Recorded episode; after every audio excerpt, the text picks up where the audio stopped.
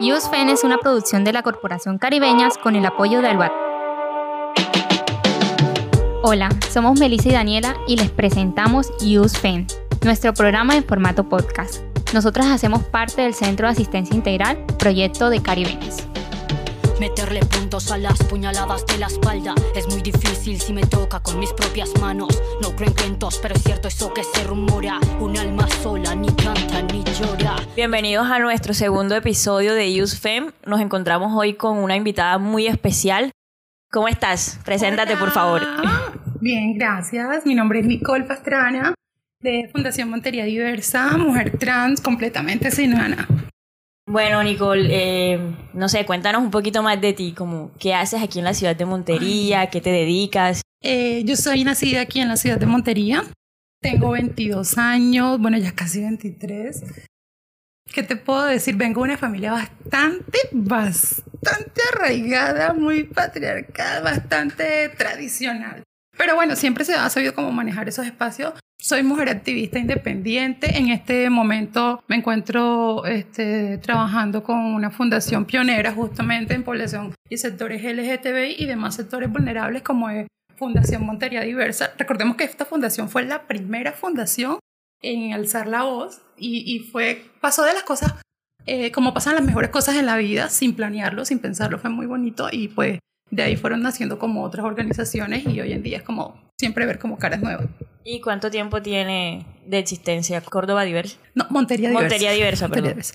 Montería Diversa, ay, yo nunca había pensado en eso, por Dios, debe superar como los ocho años más o menos, algo así. ¿Y tú estás desde los inicios o...? No, desde los inicios no. Bueno, claro que yo creo que todos en general, cuando hablamos de población LGTBI, entramos en el inicio de, de Fundación Montería Diversa, pero no, yo estuve primero en otra organización que era Cordoversia, y en algún tiempo también fui activista independiente, como bien te digo, que me considero todavía muy... Entonces siempre como que colaborando en todos los espacios y con todas las organizaciones posibles, porque en lo personal siempre he creído que, bueno, sí deben existir estas fundaciones, estas organizaciones, eh, las siglas como reconocimiento, pero cuando existen estas siglas, esto juega un, un, un, arma de doble filo porque es que te revictimiza nuevamente, ¿ves? O sea, porque te, te encasilla y te encierra en un lugar. Entonces sí, es como...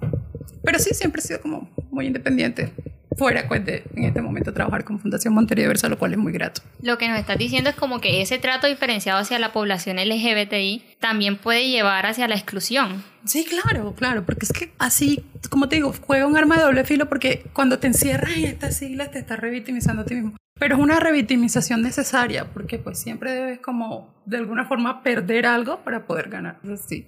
Algunas personas también lo toman como una reivindicación de esas de las siglas. Sí, claro, también, por supuesto, lo cual es aceptable y por eso, por ejemplo, desde mi perspectiva, yo nunca, o sea, yo en ningún lugar me he parado a decir en los 30.000 sitios que he podido ir, hola, soy Nicole y yo soy representante de la población LGTBI. Jamás. Eso no lo vas a escuchar de mí nunca, porque yo siempre he creído que, primero, no soy representante de nada, solamente soy una persona que, que al igual que muchos, que al igual que ustedes, este, decide pues alzar la voz y tener una mirada diferente, más humana. Yo solo digo que soy este, como una expresión de, de toda la humanidad en general, porque ahí es donde volvemos a, si nosotros queremos eh, erradicar la violencia en todas sus formas, no podemos decir, hola, yo soy sutanita y represento a la población afrodescendiente, ahora yo represento a los indígenas. Nosotros venimos a representar a la sociedad en general, porque entonces eso es eh, vulnerar los derechos de los demás, excluirlos, discriminar a las otras. Entonces no, la idea siempre es como acobijarlos a todos y pues hacer de esto una fiesta de colores, que es lo que yo siempre busco. Pero bueno, anotando un poco esto y ciñéndonos a lo que es la realidad, las poblaciones LGBTI se enfrentan a muchas situaciones que en, dentro de, de la normalidad, uh -huh. por así decirlo, entre comillas, sí, los vulneran, vulneran sus derechos. Pero, ¿qué podríamos hacer como la sociedad en general, incluyéndolos, para evitar o para prevenir esa violencia? Bueno, mira, a nivel de prevención, a nivel de prevención es muy, muy importante, yo siempre lo he dicho, y es la información, la educación, porque es que siempre buscamos desaprender para aprender algo nuevo, ¿ok? Entonces, ya en este orden de ideas, eh, tú en, en, un pueblo, ir a ver una persona trans en mi caso, o cualquier persona de un chico gay. Una mujer lesbiana no tanto, porque un pueblo casi no se, sean siendo sinceras, no se ve tanto como el, pero para ellos una mujer lesbiana en todo caso sería todo el pueblo, porque pues casi no hay, no, no manejan como esta línea de la estética, o sea, como de, ¿sí me entiendes? No es como tan, a menos que ella lo hiciera público, no es tan vaporizante. Pero imagínate tú ir a un pueblo y que población LGTB, a nosotros nos tocó una vez hacer un censo departamental, imagínate uno llegando a un pueblo, mira, usted tiene un hijo aquí, no, no, aquí no hay nada, me acuerdo una señora una vez nos cerró la puerta, aquí no hay nada de eso, se me van, se me van, yo me quería morir. Pero es, entonces, ahí, ¿por qué? Porque sin, sin lugar como, sin llegar como a, a, a, rechazar de alguna forma las costumbres, siempre buscamos reeducar a la gente. Entonces, desaprendemos algunas cosas para aprender otras nuevas, ¿ves? En este punto de inclusión. Ahora, con esto de la inclusión, yo nunca, nunca he querido decir que perdamos el respeto ni la tradición. Al contrario, yo pienso que como que yo soy una gran hija de, de la tierra, del, del en este caso, entonces siempre buscamos como llevar el, lo contemporáneo con lo, con lo, tradicional, con lo propio, eh, pero poderlo llevar a unas nuevas etapas donde todos puedan ser partícipes de estas culturas y de estas raíces.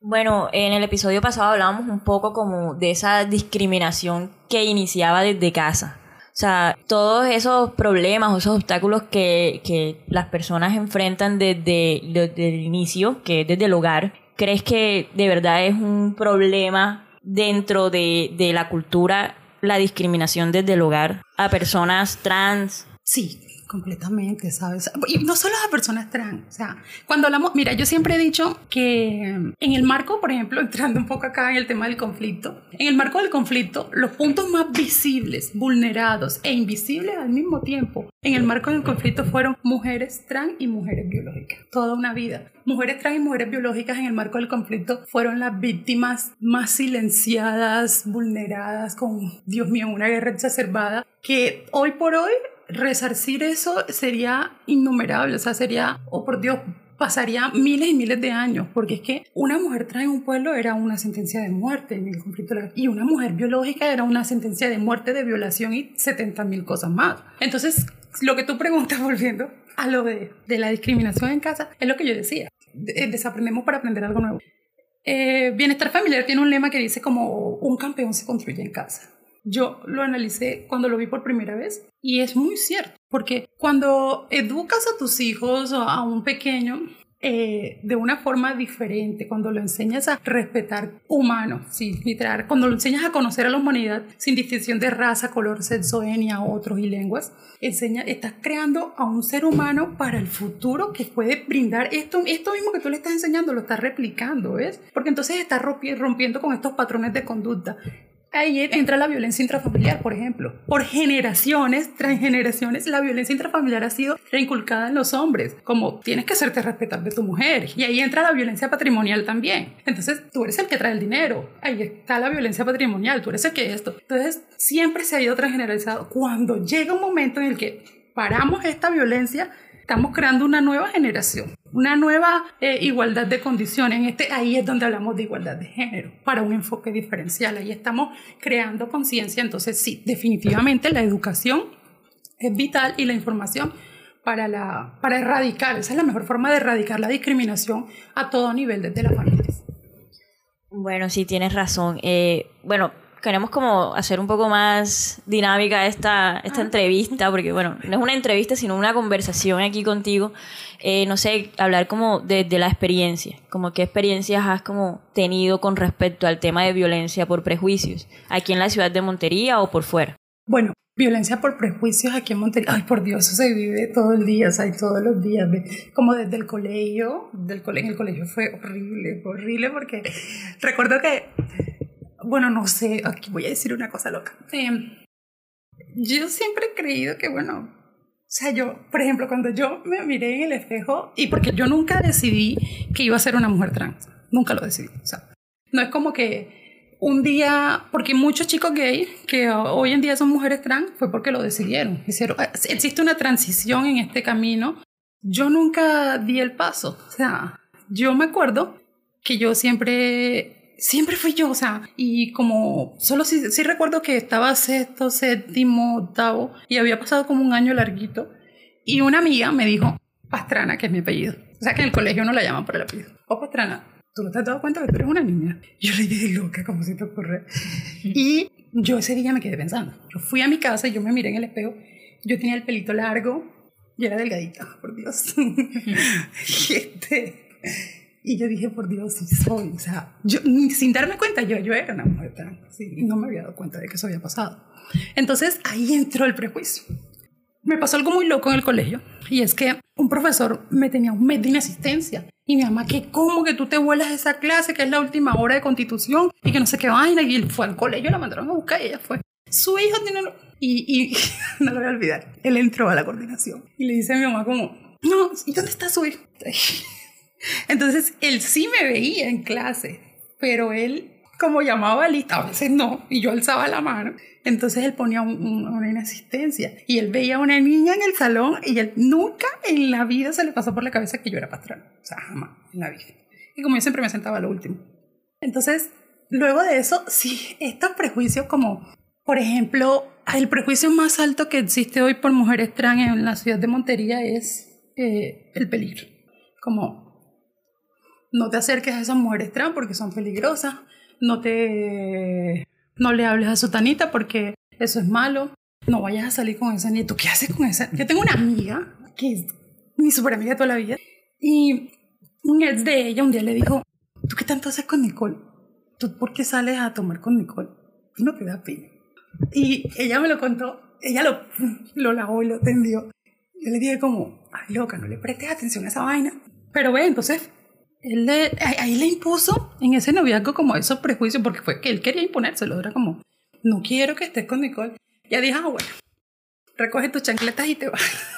porque, o sea, y, y, es tonto, ¿sabes? Es muy tonto cuando creamos estos prejuicios en la sociedad, porque así fomentamos el odio. Esa es como la forma más cruel en la que te anticipas a, a crear un juicio acelerado sobre una persona solo por, por decidir romper el esquema solo por salir de las normativas, solo por decidir ser quien ella es. Por, en pocas palabras, no vivir la hipocresía que tú estás viviendo, literal. O sea, esta persona dejó de esa hipocresía que tú decidiste adoptar y vivió una realidad propia. Entonces es ridículo juzgar a una persona por eso. Bueno, la Comisión de la Verdad en octubre de 2020 hizo un informe en el que sacaban como muchos hechos del conflicto armado y se concluía que las personas LGBTI no solamente eran blanco de la guerra, sino también botín de la guerra, precisamente por esto que estabas diciendo. Y lo que se entendía como en esa idea de ese informe era la anulación que tú nos estás contando, como que las personas pretenden ignorar o pretenden anular con ese prejuicio la identidad y la existencia de las personas LGBTI, en tu caso, pues, como historia. Sí, exacto. O sea, de, de, ese mismo modo, por eso es que yo siempre digo que yo nunca hablo solo de población LGTBI, pero pues, de ese mismo modo se anula y se, se vulneraron los derechos en el marco del conflicto. Es horrible, es doliente ver la forma en que fueron acribilladas, señaladas, el feminicidio, el aborto eh, eh, forzado fue horrible. O sea, entonces mujeres trans eran violadas, forzadas, asesinadas, chicos LGTBI eran, chicos gay, perdón, eran eh, sacados a la fuerza, forzados a cambiar su apariencia, su esencia. Es increíble ver las miles de historias que, uno recoge, como ver la cantidad de personas que, de chicos que te cuentan y te dicen que en su pueblo no podían ni siquiera hablar de esa forma. O sea, más allá de verse, no podían hablar ni actuar. Tenían que hablar y actuar y verse de una forma diferente. Era es horrible y que hoy por hoy pues muchos siguen saliendo de algunos lugares y dicen es que yo no puedo estar allá, o sea, yo prefiero venir a, a tal lugar y vivir carencias, pero es que yo no puedo estar en mi pueblo porque es que un día y no voy a existir más. Y es muy impactante. Más allá de, pues, de, la, de la vergüenza que puede existir por salir de ese closet imaginario, pero también social, está el peligro que corren por y tu que vida, has descrito, sí. Claro, ya, ya, estás en ese momento en el que dices, no puedo y literalmente no puedo estar ahí. O sea, mi integridad física está en riesgo y yo no puedo seguir en ese lugar. Bueno, a nivel de instituciones nos dijiste que en el colegio te habían como vulnerado ese, esa, ese derecho, pero también eh, has sentido ah, en algún momento que las instituciones te han negado o te han dificultado acceder a tus derechos? Sí, por supuesto, todo el tiempo. De hecho, nosotros trabajamos, ese fue uno de los trabajos más batallados que hizo eh, Fundación Montería Diversa al lado de otras organizaciones, porque es que por ejemplo, hace algún tiempo, hoy todavía, pero pues ya más reducido, pero hace algún parcito de años atrás, para que una mujer trans llegara a un hospital, Jesús, María y José, o sea, desde el vigilante hasta la persona que la iba a atender, eso era una feria. Porque, o sea, su nombre y su apellido cambiaba 40 veces hasta llegar allá. Eso, revictimizar a esta persona tantas veces, es tan denigrante. Yo siempre he creído que una sonrisa evita los problemas y el silencio, pues, los... Perdón, el silencio los evita y la sonrisa los soluciona. Entonces, te, te acorrala como a, a, veces algunas a seguirles el juego y otras a incluso retirarse del lugar, porque es horrible ver hasta dónde puede llegar como el odio de la sociedad, porque es un odio literal, o sea, yo siempre me pregunto qué piensa otra persona al agredir a otra que no conoce en lo absoluto, sin razón ni todo, o sea, ¿desde cuándo te, te, te, te colocaron o te, autoprogramaste juez y verdugo para señalar y, y, juzgar por estas vidas? Entonces es bastante humillante por esta forma. Es como cuando una mujer es violada y está en un centro de salud. Es horrible ver la forma en la que justifican esa violación. Para mí es humillante, denigrante. Entonces, ¿qué hicimos nosotros en ese momento? Esta vaina tiene que cambiar. Empezamos a trabajar justamente por eso porque las institucionalidades y los centros públicos y privados empezaran a respetar y a reconocer no solo a la población LGTBI, sino a todas las poblaciones como personas, como garantes y como entes de derecho. Pues como colombiana en este caso somos dueños de la nación, aunque suene ridículo en este momento. Que nadie quiere ser dueño de esa nación. Pero, pero pues sí, hay una constitución que lo reconoce. Sorry. Pero bueno, lo único bueno es que tenemos la canasta de huevos, los 12 huevos a 1800. Sí, Somos mm, floricultores. Mira, eh, entonces ves, trabajamos y dijimos, no, por lo menos aquí esta vaina tiene que cambiar. Fuimos de camo, hospitales, policía. Me acuerdo que a veces había días que llegaba. Mira, mira qué tan, qué tan grande es el prejuicio que a veces me tocaba a mí sola. Por ejemplo, decía Nicole, es que te tocan el talcay para hacer las sensibilizaciones y reconocimiento. Y hubieron policías que por solo verme se pararon del, del auditorio y se fueron.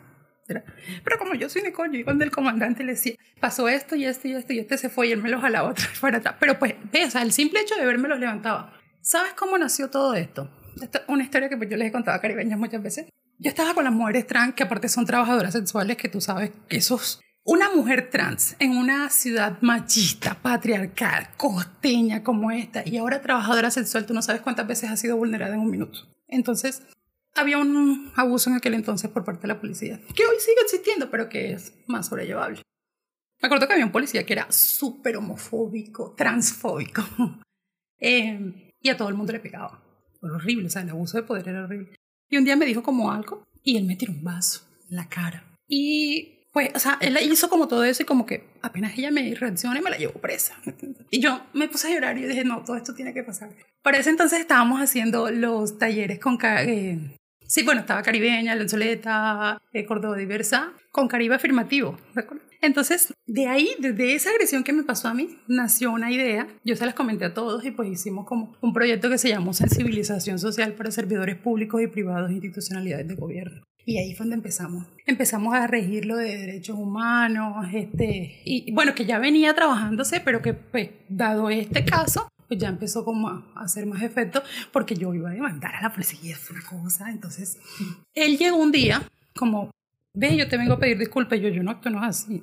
Yo quería que él nos pidiera una disculpa a todas y eso logré. Él fue a pedirnos disculpas a todas. Cuando después de que me la pidió y toda la cosa con el capitán y todo, me llamó y me dijo, ¿por qué una disculpa a todas y no solo a ti? Y yo le dije, porque es que todas son mujeres trans y si tú me pides una disculpa solamente a mí, esto se va a volver a repetir. Y pues logramos que cambiara en algo en gran, en gran parte, o sea, fue muy significativo. Hoy por hoy ya mujeres trans tienen como, como la facilidad de hacer valer un poco más sus derechos, como de reconocer. Con esto no estoy diciendo que son como, ay, mis santos derechos, porque siempre, cuando, cuando tú le hablas a una persona y le, le haces saber los derechos que tiene, lo estás ayudando a que deje de ser vulnerable. Pero cuando no le hablas de sus deberes, le estás patrocinando de algún modo el creer que tiene más derechos que los demás. Entonces siempre hablamos de que mis derechos terminan donde comienzan los de los demás. Entonces siempre buscamos ese equilibrio de tienes derechos pero tienes deberes que respetar. ¿Ok? Bueno, sabemos que Caribeñas ha estado haciendo un proyecto bien bonito que es sobre memoria. Eh, sabemos que también estás participando de esto. Cuéntanos tu experiencia de este proyecto junto con Caribeñas. Bueno, mira, Caribeñas, como bueno, ya todos sabemos, ustedes saben que este, desde estas iniciativas que tienen como más que del empoderamiento de la mujer y esta visibilización hace como el, este espacio de, de, la cultura y de, de, recoger a todo lo que significa la palabra mujer. Entonces creo que tiene, eh, me parecen ideas muy innovadoras, bastante buenas. Mi experiencia en este espacio, te digo todo esto porque mi experiencia en este espacio fue como, siempre que veo a las chicas de Caribeña, me causa como esta sensación de, wow, qué chévere, y se siente súper tranquilo, porque eh, viví, me de una anécdota muy buena para ahora con lo del proyecto de memoria, y es con Raquel, como nos fue a dar una clase de teatro o algo así. Fue muy chévere, entonces nos colocó como a todas a, a, a, vivir la experiencia de qué se siente ser un animal en diferentes fases, o marina, terrestre, aéreo. Y muchas de nosotras terminamos llorando, otras riendo, pero fue muy bueno porque como que era una, es una forma muy sana de liberarte a ti misma y no la conocíamos. Entonces fue muy chévere. Es muy bonito ver como a mujeres unidas y, y, y como que combatiendo de alguna forma el patriarcado sin necesidad de hacer como, como alguna bulla política gubernamental o como sin ningún este intermediario para terceros. Entonces siempre es como desde una iniciativa, desde la misma, desde la misma organización, desde el mismo colectivo. Eh, es muy bonito ver a muchas mujeres que a pesar de pasar todo el dolor que hemos pasado de, de las miles y miles, porque pues en cada una de ellas hay un mundo de experiencia y de sinsabores bastante desagradables y otros un poco chéveres, pero pues cuando ya los compartes todos juntos y ves que no eras tú sola, que todos estaban viviendo una batalla interna, entonces ahí dices como, ahí entiendes el significado de no juzgar a otra persona y no hacer prejuicios acelerados, porque tú no sabes qué, qué batalla interna está sufriendo esa otra persona. Y hay otras mujeres como que han vivido eh, experiencias, o oh, por Dios, yo escuché historias en caribeñas que en serio me quebrantaron. Les mostré la mía alguna. Este, la yo sé que la curiosidad sobre mujer trae bastante loca, pero pues también fue duro, pero pues siempre trataban como como de buscar eh, eh, un punto de enseñanza y de diversión, ¿sabes? lo, lo, lo interactúan muy bien. Entonces, desde el proyecto de memoria creo que dignifica mucho, bastante como ese espacio que hacía falta y que era necesario que lo hicieran en la ciudad de Montería, de una forma de algún modo simbólico resarcir y dignificar el dolor causado hacia las mujeres en el departamento y pues creo que todo el país. Entonces es muy, muy importante y es mucho más importante que sigan persistiendo, que sigan eh, aguantando eh, este sector como bastante resiliente, bastante fuerte. Más que todo, mucha admiración, la verdad. Siempre me encanta como estar ahí con ella. Bueno, gracias, pero yo también hago parte de Caribeño, también te voy a dar las gracias. Eh, bueno, nada, eh, gracias por estar aquí, por compartir con nosotras, por hablar un rato aquí. No sé, Meli, si tienes alguna otra pregunta para Nicole o... Bueno, no pregunta, sino la invitación que les hacemos siempre a las personas que nos escuchan, que desde el Centro de Asistencia Integral estamos atendiendo los casos de violencia de género, violencia eh, por prejuicios e intervención voluntaria del embarazo y que nos pueden contactar a través de los números 313-764-4730 y 313-763-9631. También tenemos oficina en la Casa de Justicia. Bueno, sí, recuerden que todos estos servicios son de forma gratuita, se contactan con nosotros y siempre vamos a estar dispuestas a escucharlos. Bueno, y nada, ya nos despedimos de todos. Muchas gracias por estar aquí, por llegar hasta este momento, por escucharnos. Muchas gracias a Nicole también a Aluata y a Caribeñas por este espacio. Gracias a ustedes. Les mando un besito enorme a todos. Gracias. Gracias, chao. USFEN es una producción de la Corporación Caribeñas con el apoyo de Aluata.